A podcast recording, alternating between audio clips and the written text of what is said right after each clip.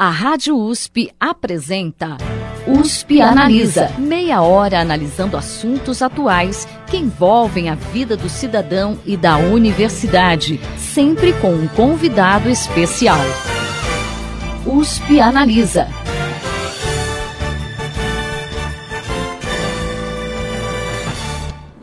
Base Nacional Comum Curricular determina que até 2020 todas as escolas deverão contemplar habilidades socioemocionais em seus currículos.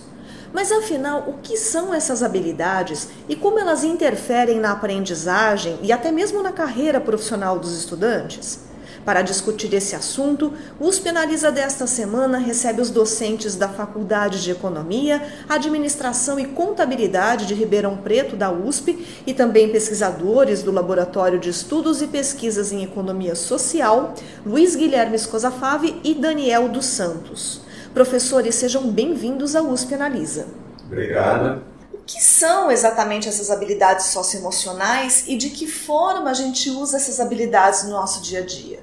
Bom, habilidades socioemocionais é um nome, por enquanto, tem sido usado para descrever uma série de outras uh, características uh, do ser humano que também são importantes para determinar o, os desfechos de sucesso, de bem-estar na vida das pessoas. É, se a gente resgatar um pouco a história da educação, durante muito tempo a educação ficou vinculada ao aprendizado de conteúdos que a gente chama de cognitivos, com uma lógica de preparação para o mercado de trabalho, como se a escola tivesse como obrigação ensinar a fazer coisas, essas coisas fossem valorizadas no mercado de trabalho e, por causa disso, é, justificasse o, o investimento na educação.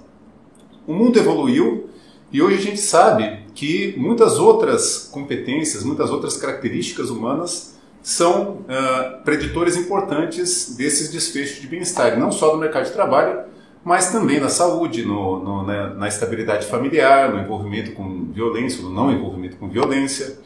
É, e muitas dessas outras características hoje a gente chama de habilidades socioemocionais porque elas têm um fundo é, que envolve muito o manejo das emoções e o desenvolvimento social dos indivíduos. Mas é muito perigoso sempre usar os conceitos de habilidade e competência assim como a gente usava para descrever os contrastes que a gente tinha do lado cognitivo, porque a gente ainda não, não sabe direito o, o quão paralelas esses dois fenômenos são. Bom, como eu te falei, essas características têm sido demonstradas como preditoras importantes do, do bem-estar, e na hora né, de descrever o que são, algumas taxonomias têm sido propostas no mundo. Né? A BNCC optou por uma estratégia né, de consultar a sociedade civil e tentar descrever aquilo que, na opinião de atores relevantes na sociedade, eram é, algumas dessas habilidades importantes para a vida. Né? É, elas têm uma sobreposição muito grande com a, com a, taxonomia que a gente usa também no, no Instituto Ayrton Senna, no LEPES, e que, e que hoje foi adotada também pela OCDE, é, que tenta organizar né, essas habilidades em alguns grupos de características que é, são preditoras de sucesso. Mas, de novo, quer dizer, as taxonomias elas variam de, de parte a parte, mas no fundo elas tentam descrever esse mesmo conjunto de características. A gente pode, de maneira geral, sem é, escolher uma ou outra taxonomia, dizer que algumas dessas características têm a ver com a interpessoalidade, com quanto que você consegue se envolver com outras pessoas, né? então envolver os outros na sua vida e você se envolver na vida dos outros e trabalhar em grupo, cooperar, é, simpático, ser, ser amável com as pessoas. Tem outro conjunto de características que tem a ver com a sua autorregulação, como é que você consegue fixar seu, os seus planos, seu projeto de vida, persegui-los, permanecer focado, não desistir no meio do caminho. Tem uma parte que tem a ver com o manejo das emoções, então eu preciso controlar minha ansiedade, eu preciso me autoconhecer, eu preciso é, evitar a frustração, né, que depois pode levar à depressão, tá certo? O estresse no mercado de trabalho em outros contextos da vida. E tem um conjunto também de características que tem a ver com o lado investigativo, curioso, que tem uma parte que é intelectual, que é cognitivo, ou seja, você é, tendo facilidade com um tipo de conteúdo, tende a querer saber mais sobre aquele conteúdo, mas existem também né, motivações intrínsecas para procurar saber mais sobre o mundo. Né? Então, a gente chama da curiosidade para aprender, da a parte da imaginação criativa, como é que você busca conhecimentos novos. Cada uma dessas taxonomias, e a BNCC, de novo, é uma dessas possíveis organizações dessas habilidades, acaba priorizando alguns aspectos dessas características, tá certo? E no mundo, se você for ver na, em Singapura, que foi um dos pioneiros nesse tipo de abordagem, é, a própria CDE, os Estados Unidos tem o CASEL, que é muito tradicional nisso, organiza de maneiras um pouquinho diferentes, mas grosso modo orbita em torno desses temas. É, e as habilidades socioemocionais, né, como o Daniel estava colocando, eu acho que é, é um tema que, que vem, ganhou muito destaque aqui com, com a BNCC. E, na verdade, se a gente for pensar do ponto de vista é, nas próprias escolas, isso muitas vezes já, já era, muitas vezes até trabalhado né, pelas, pelas escolas, mas muitas de uma maneira às vezes assim sem uma intencionalidade muitas vezes né ou sem uma, uma, uma definição muito clara de do que, que exatamente eu estava trabalhando muito muito na base assim da, da do trabalho mais intuitivo de enfrentar uma determinada situação um problema ali que se encontrava né mas que já havia assim, um pouco essa, dessa percepção claro da importância de você lidar com, com as emoções de você ter um pensa na escola, do trabalho, né, não, não, desistir quando ele encontra uma determinada dificuldade. Isso já existia, mas acho que é, é, a contribuição que a gente tem da, da, da, BNCC é de trazer, jogar a luz sobre esse tema e a gente conseguir trabalhá-lo de uma maneira assim, mais orgânica, mais estruturada também e, e, e de uma maneira mais ampla para o país inteiro, né? Não ficar tão dependente de iniciativas de escolas individuais ou de redes de ensino individuais, mas que você consiga levar essa discussão que é tão importante para regiões é, diver, tão diversas do que a gente tem no, Brasil, né? Até porque o, o, Brasil é um país extremamente diverso, né? E o que, que a literatura científica diz sobre a relação entre as habilidades socioemocionais e o aprendizado? Então, quer dizer, Algumas dessas habilidades são especialmente importantes para o processo de aprendizagem. Né? Então, o, todas aquelas que têm a ver com o teu processo autorregulatório, né? então, ser capaz de manter o foco, de persistir no problema, de não desistir no meio do caminho, de se organizar, organizar seu tempo, tá certo? São é, tradicionalmente tidas como é, preditores determinantes importantes da aprendizagem. Essa outra parte que eu falei no final também, de curiosidade, de imaginação, né, os dados demonstram que estão muito associadas. E depois tem outras que no mundo, digamos, são menos robustas, mas, por exemplo, no contexto brasileiro, é, é muito associado ao respeito, né, à empatia com os desfechos positivos no contexto escolar. Né? É muito perigoso né, a gente questionar se, se, se, essa relação é causal ou não é causal, mas caminham juntas, tá certo?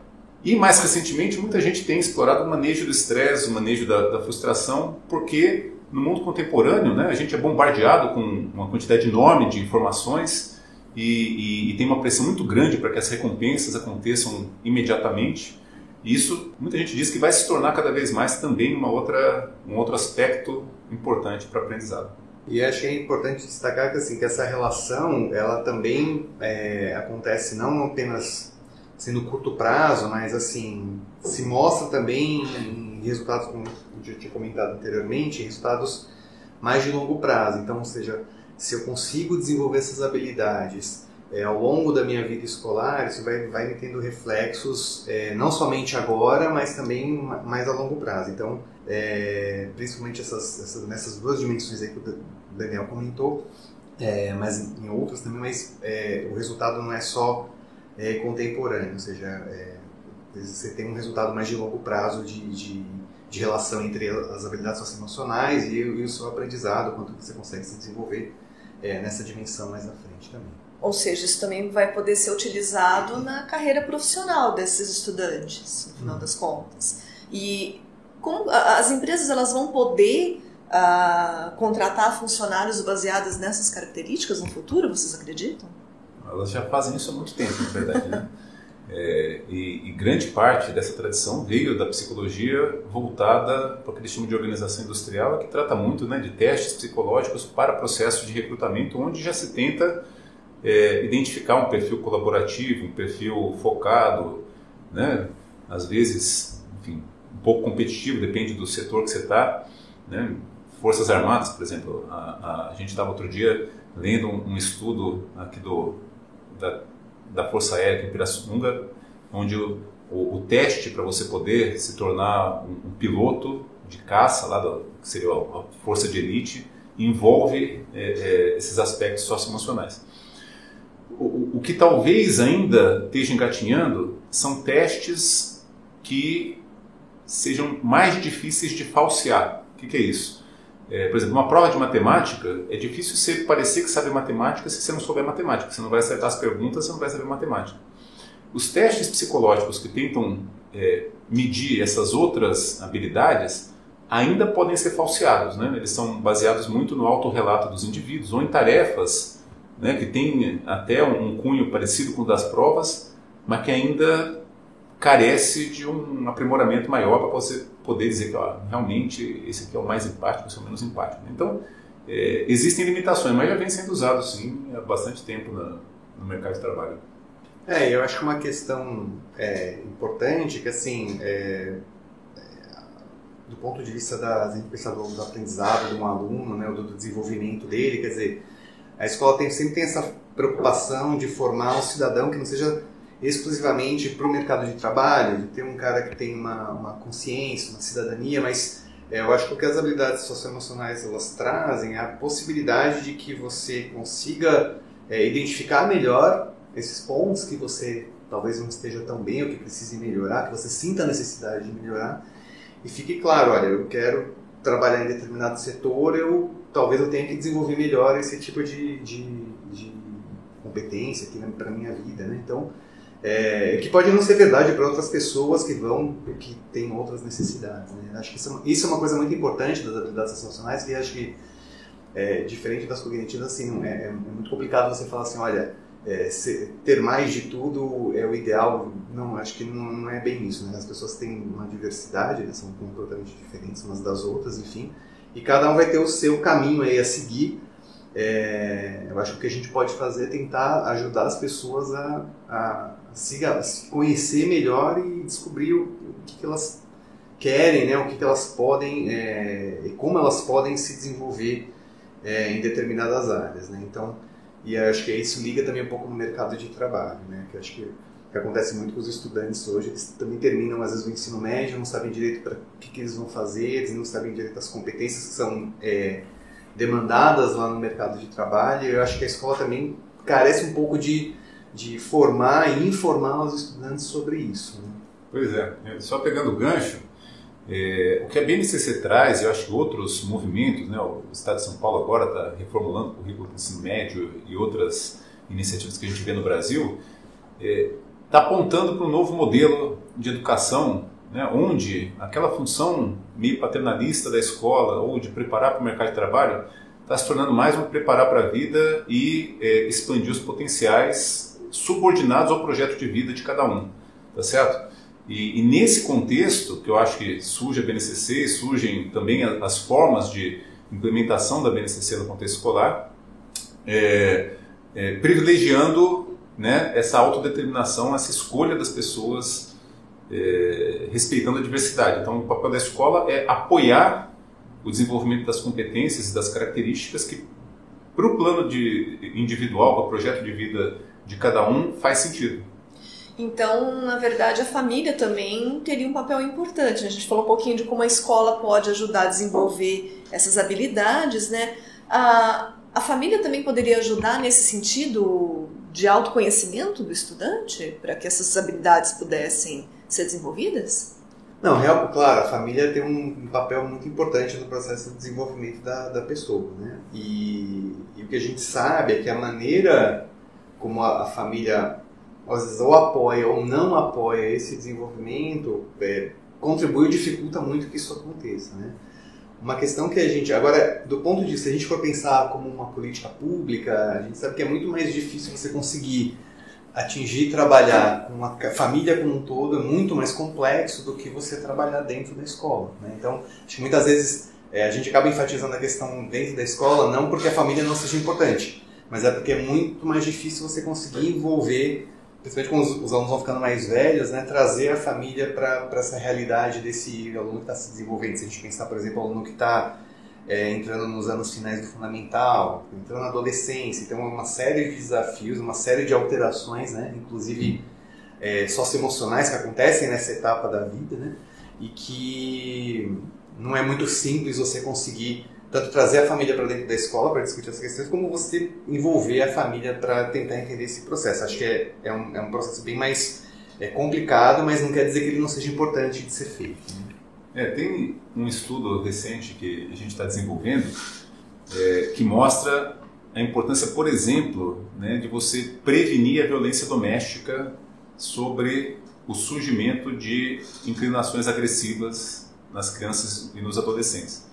Então é impressionante como desde a primeira infância, né, os estilos parentais, se você né, tem um estilo mais violento ou conversa mais com a criança, eventualmente um comportamento é considerado é, inadequado, afeta o surgimento precoce da, da, agressividade, tá certo?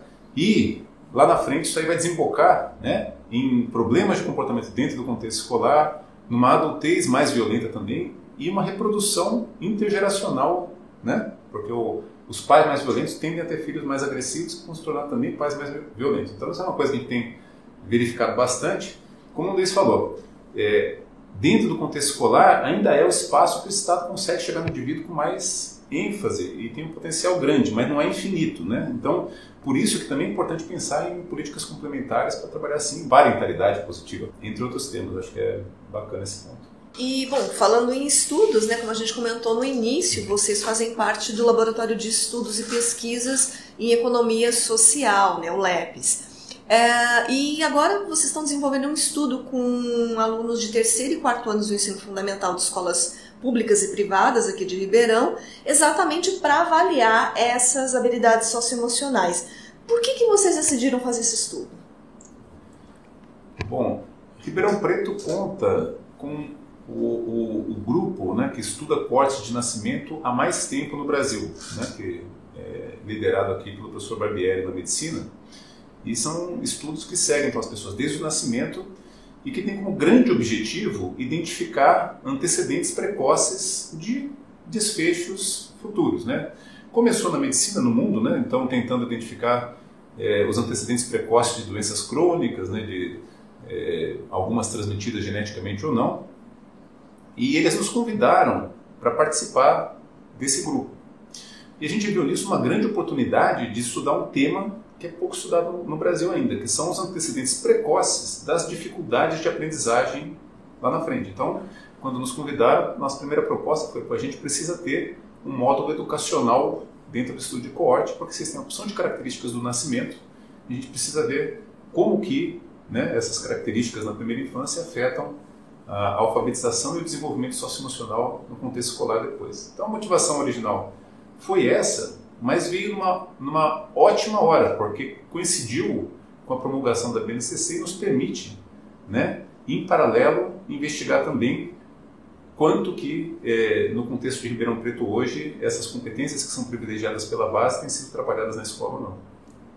Acho que tem um outro aspecto também que, que é importante destacar da pesquisa é que assim a gente sabe que o país, o Brasil é um país que tem uma elevada desigualdade de renda, né, é, estrutural e assim é muito importante a gente tentar entender é, também causas assim precoces e estruturais dessa desigualdade. Né? Então é muito difícil você conseguir ter para uma população é, inteira, como vai ser o caso da pesquisa que a gente está fazendo aqui em Ribeirão Preto, é, essas informações, tanto do ponto de vista é, cognitivo, né, do conhecimento de, de linguagens, matemática, mas também das habilidades socioemocionais, para a gente saber quanto que isso já lá no comecinho da, da, vida escolar é muito diferente entre, por exemplo, alunos que estão, por exemplo, na rede pública e na rede privada, que a gente vai conseguir é, é, alcançar na pesquisa, né?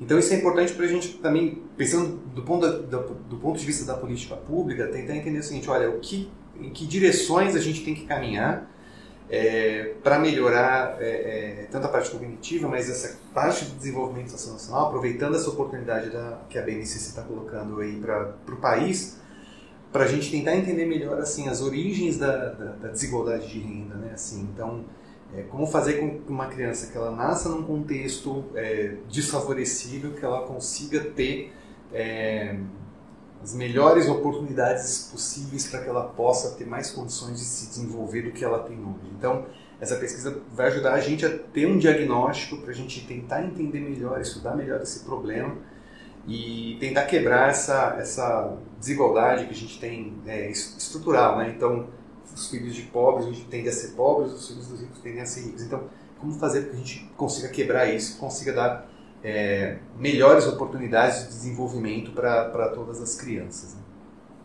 E como que vai ser desenvolvida essa pesquisa? Ao longo de quanto tempo? Então, vai a, gente, é, a pesquisa ela vai, vai se iniciar agora no mês de agosto. É, a gente está fazendo um esforço desde do, de outubro do ano passado de contato com as escolas e por, por ela ser uma pesquisa é, que vai englobar todas, assim, o, a população delas são todas as escolas do, do, município, são mais de 150 escolas que têm alunos nessa faixa etária aqui em Ribeirão Preto. Então a gente tem um esforço grande de contato com a Secretaria Municipal de Educação, com a Secretaria Estadual de Educação e com as escolas particulares, né? Então, de visita, de, de, de apresentação da pesquisa, de, de tirar dúvidas, né? Então esse processo vem sendo feito, né, desde o, desde o ano passado mas ela vai a, vai a campo mesmo a partir de agosto, com uma duração prevista de cerca de dois meses, dois meses e meio, é, para a gente dar conta de conseguir cobrir todas, to, todas as escolas, né? E, e ela vai ser feita, é, inclusive com aplicação em tablets, né? Pra, pra inclusive porque é, é, um, é um meio que até mais as crianças também ficam mais é, interessadas, que não, para a grande maioria delas não é a rotina ali dentro da escola trabalhar com tablet, né? E, e a gente vai também é, tra, trabalhar um módulo com os professores, né, para saber um pouquinho da, da questão de, da BNCC, o quanto que eles estão, é, qual a opinião deles sobre a BNCC, o quanto que eles conhecem, porque a gente acha que isso é importante também, além da, dessa questão das habilidades, das habilidades socioemocionais per se, porque o professor é, uma, é um ator fundamental dentro do sistema escolar, então não adianta você ter uma excelente base nacional, tudo muito bem pensado, se a hora que chegar na ponta, esse profissional não sabe, não, sabe, não tiver as ferramentas, né? É, e nem o conhecimento ali sobre aquele assunto para ser trabalhado do, da melhor maneira possível.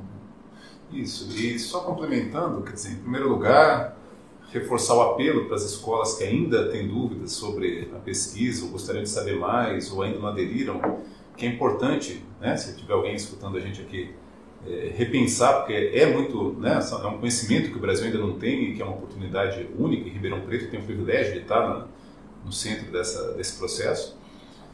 E junto com essa pesquisa educacional, todas as mães e as crianças né, nascidas em 2010, né, as mães de crianças nascidas em 2010, estão sendo convocadas pela Faculdade de Medicina, a partir do, do segundo semestre do início do ano que vem, a vir também é, repetir uma série de testagens que fizeram quando a criança nasceu. Né, então, todas as 9 mil, 8 mil e poucas crianças da cidade passaram né, nos respectivos hospitais por uma testagem bastante completa e vai ter um, uma convocação para que todo esse público volte né, para fazer. E, são consultas gratuitas de, de dentista, de várias especialidades que, em paralelo, também vão oferecer vários resultados de desenvolvimento da criança importantes para a gente entender como que a nossa população se desenvolve e ajudar no futuro a prevenir e, e fazer políticas públicas mais bem focadas. Era exatamente isso que eu ia perguntar, né? Como que esses resultados vão ser usados? É mais, o foco será mais nas políticas públicas. É científico de políticas públicas as coisas não podem ser dissociadas demais, na verdade, né? Eu, eu, eu, eu penso que grande parte da contribuição de uma universidade pública para o país é subsidiar políticas públicas. Né? É lógico que os incentivos cada vez mais são para essa produção científica, é, mas a gente não pode perder é, o olhar para isso e no, nos estudos de corte, o, o potencial para contribuir com o aprimoramento desse desenho de, de política são muito grandes. Né? Seja fazendo política preventiva, então se você detecta que algumas coisas que acontecem na infância e na adolescência vão implicar em desfechos lá na idade adulta, é, que podem ser complicados para você, você começa a prevenir desde antes. Como é que a gente descobre isso? É através desse tipo de estudo. Mesma coisa com a aprendizagem. Tá certo? Se a gente aprende que estilos de parentalidade, que é, características do ambiente que a criança cresce limitam bastante o, o, a capacidade de aprender, o potencial, pô, a gente precisa trabalhar em cima disso. Né? Quer dizer, um dos grandes papéis do Estado é equalizar a oportunidade e alinhar essa linha de, de largada. Né? E, então, eu acho assim, esse é um dos grandes papéis que a gente tem aqui. Tá certo, então, gente. Bom, as escolas que quiserem entrar em contato com vocês para participar da pesquisa, como que elas podem fazer? É, nós temos um telefone lá do nosso laboratório, é o 3315-3918.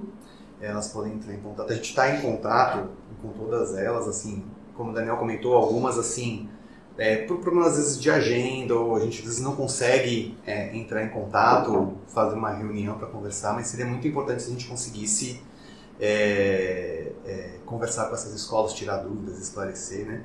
É, mas eu queria ressaltar assim que a grande maioria da, da, das escolas teve uma, a gente foi muito bem recebido, é, abriram as portas mesmo, né? E, e para a realização da pesquisa a gente queria também já aproveitar o espaço para agradecer todas as que que tiveram essa abertura com relação ao nosso trabalho. E só um pequeno detalhe, é importante garantir para as escolas que nenhum tipo de ranking vai ser feito depois comparando as escolas, então elas podem ficar tranquilas quanto a isso, que a gente vai oferecer uma devolutiva, tá certo? É, colocando um pouco como é o desenvolvimento do, dos seus alunos, isso aí pode subsidiar o plano pedagógico da escola, ou seja, é a ideia fazer uma parceria com as próprias escolas, sejam públicas ou, ou particulares. Tá certo? Nosso, nosso interesse é poder apoiar o, o, o aprendizado da, das nossas crianças. Existe a perspectiva de expandir para outras cidades aqui da região essa pesquisa num futuro próximo?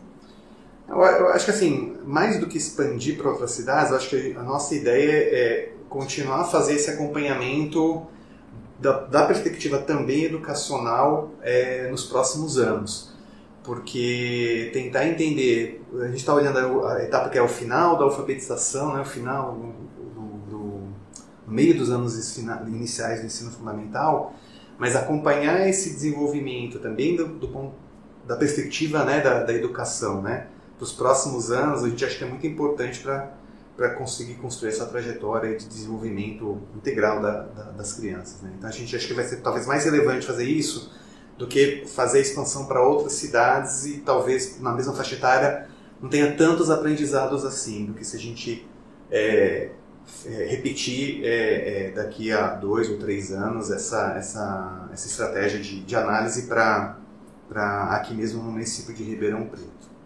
Tá certo, pessoal. Bom, nosso tempo chegou ao final. Nós conversamos hoje com os docentes da Faculdade de Economia, Administração e Contabilidade de Ribeirão Preto da USP e também pesquisadores do Laboratório de Estudos e Pesquisas em Economia Social, Luiz Guilherme Escusafave e Daniel dos Santos. Professores, muito obrigada pela presença de vocês aqui hoje. Ah, muito obrigado pela obrigado. oportunidade. O programa de hoje fica por aqui. Até a próxima semana. Você ouviu USP Analisa. Um programa da Rádio USP Ribeirão em parceria com o IEA, Instituto de Estudos Avançados, Polo Ribeirão Preto. Produção do Serviço de Comunicação Social da USP e do IEA. Coordenação Rosimeire Talamone.